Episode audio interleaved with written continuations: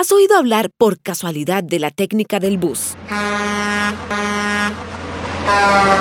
Presentamos. Más, más, más, más, siempre más. Siempre, siempre más. Con Vanessa Watson. Hola, ¿qué tal? Dicen que año nuevo, vida nueva y te deseo los mejores éxitos en este 2023. Nosotros en Siempre Más vamos con todo también y comenzamos el año develando la verdad sobre una tendencia que vuelve a cobrar fuerza en la web y es la de reparar las rayaduras de la pantalla de tu smartphone con pasta de dientes. ¿Funciona o no? Mucha gente dice que sí y los expertos te dan la respuesta definitiva. Siempre más. Sucede que muchos internautas están entregando información sobre la capacidad de la pasta dental para casi borrar las rayaduras de la pantalla de tu teléfono celular y hacen videos con un antes y un después que es impresionante. Pues ahora sí, en un video publicado en YouTube, la marca Xiaomi puso a prueba lo que dicen y adivinen qué sucedió. ¿Quieren saber? Bueno, de acuerdo con lo que revelan los defensores de la teoría, la pasta por su textura ligeramente abrasiva es ideal para pulir la superficie de la pantalla, incluso elimina los rayones, además rellena las grietas y no maltrata el aparato. Así que los expertos de Xiaomi tomaron varios smartphones de diferentes marcas e hicieron la prueba y ya tienen la declaración oficial. ¿Qué sucedió? Los teléfonos quedaron en estado crítico después de la prueba, sí, como era de imaginar.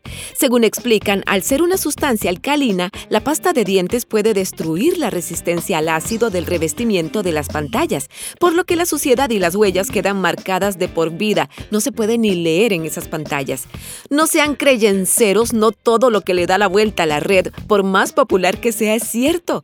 Hay que usar la malicia indígena de vez en cuando y no dejar que la gente que goza haciendo travesuras en la web nos deje sin teléfono.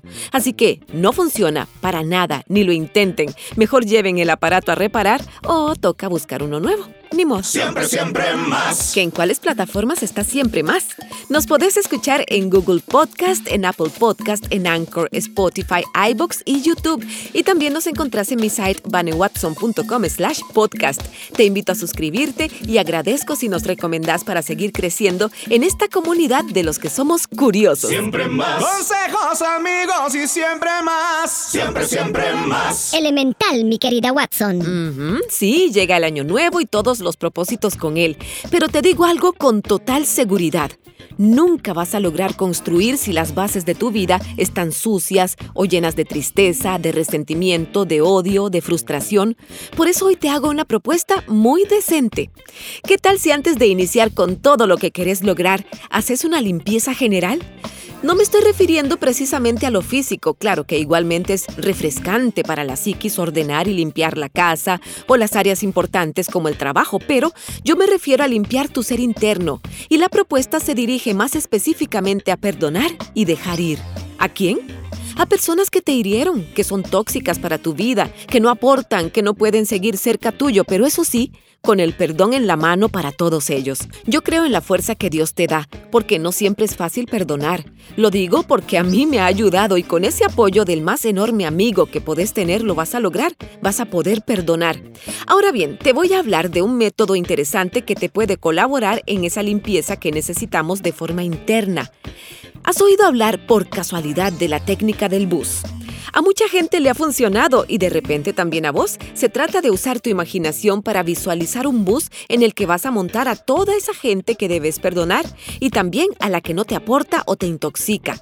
Con esa imagen mental, los empezás a montar en el bus y cuando están todos los que deben subir, le decís al chofer que es hora de cerrar la puerta, sacás el pañuelito y como dicen por allí, chao pescado. Los despedís, los envías muy lejos. La idea no es mandar el bus a estrellarse a ningún sitio, Es dejarlo ir. Si dentro tuyo se encienden emociones muy negativas al montar a alguien en ese juego de imaginación, es definitivo que tenés que perdonar.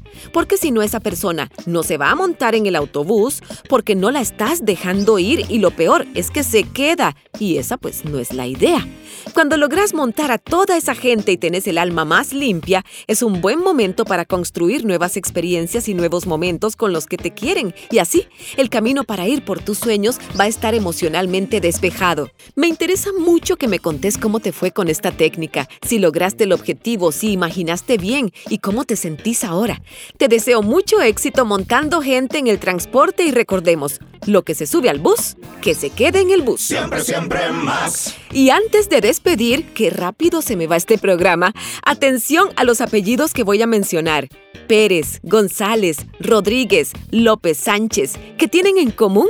Sí, para los que son analistas muy bien, terminan con las letras EZ. ¿Por qué? ¿Y qué tienen en común? Gracias a un estudio ya lo sabemos. Estos apellidos terminados en EZ son muy populares en América Latina también, ¿cierto? Según Antonio Alfaro de Prado, que es genealogista y presidente de una asociación que se dedica precisamente a la investigación genealógica, los apellidos surgieron por una necesidad práctica, poder diferenciar a una persona de otra. Recordemos que antes no existían los apellidos. Entonces, si en un pueblo existían dos José, a uno se le agregaba a su profesión, por ejemplo, José el Zapatero, José el Herrero, y también se podía agregar su lugar de origen, alguna característica física, por ejemplo, José Calvo, el que estaba calvo, José Bueno, porque era muy buena persona, por citar algunos ejemplos nada más. Este tema se da sobre todo en España y entonces a partir del siglo XIII alguien tuvo la genial idea de dar el nombre propio seguido del nombre de su papá, sumándole precisamente las letras E y Z, es decir, José Fernández es el hijo de Fernando. González es el hijo o la hija de don Gonzalo. Los Rodríguez son los hijos de don Rodrigo y los Sánchez son los hijos de Sancho y así para adelante. ¿Y por qué se agregaba EZ? Bueno, eso nadie lo sabe, pero todos en ese tiempo lo hicieron así en la península ibérica y funcionó. Con todo esto, si tenés alguno de los apellidos que acabo de mencionar, ya podés presumir de tus antepasados y también sabes cómo se llamaba el patriarca de tu clan. Don Rodrigo, Gonzalo, Don López, Sancho, en fin, todos vienen de una misma familia. Hasta aquí llegamos por hoy. Les deseamos un bendecido y exitoso 2023 y nos vemos en el próximo episodio de Siempre Más si Dios lo permite. Que estés muy bien. Más, más, más. Siempre más. Siempre, siempre más. DOM. Audio y video.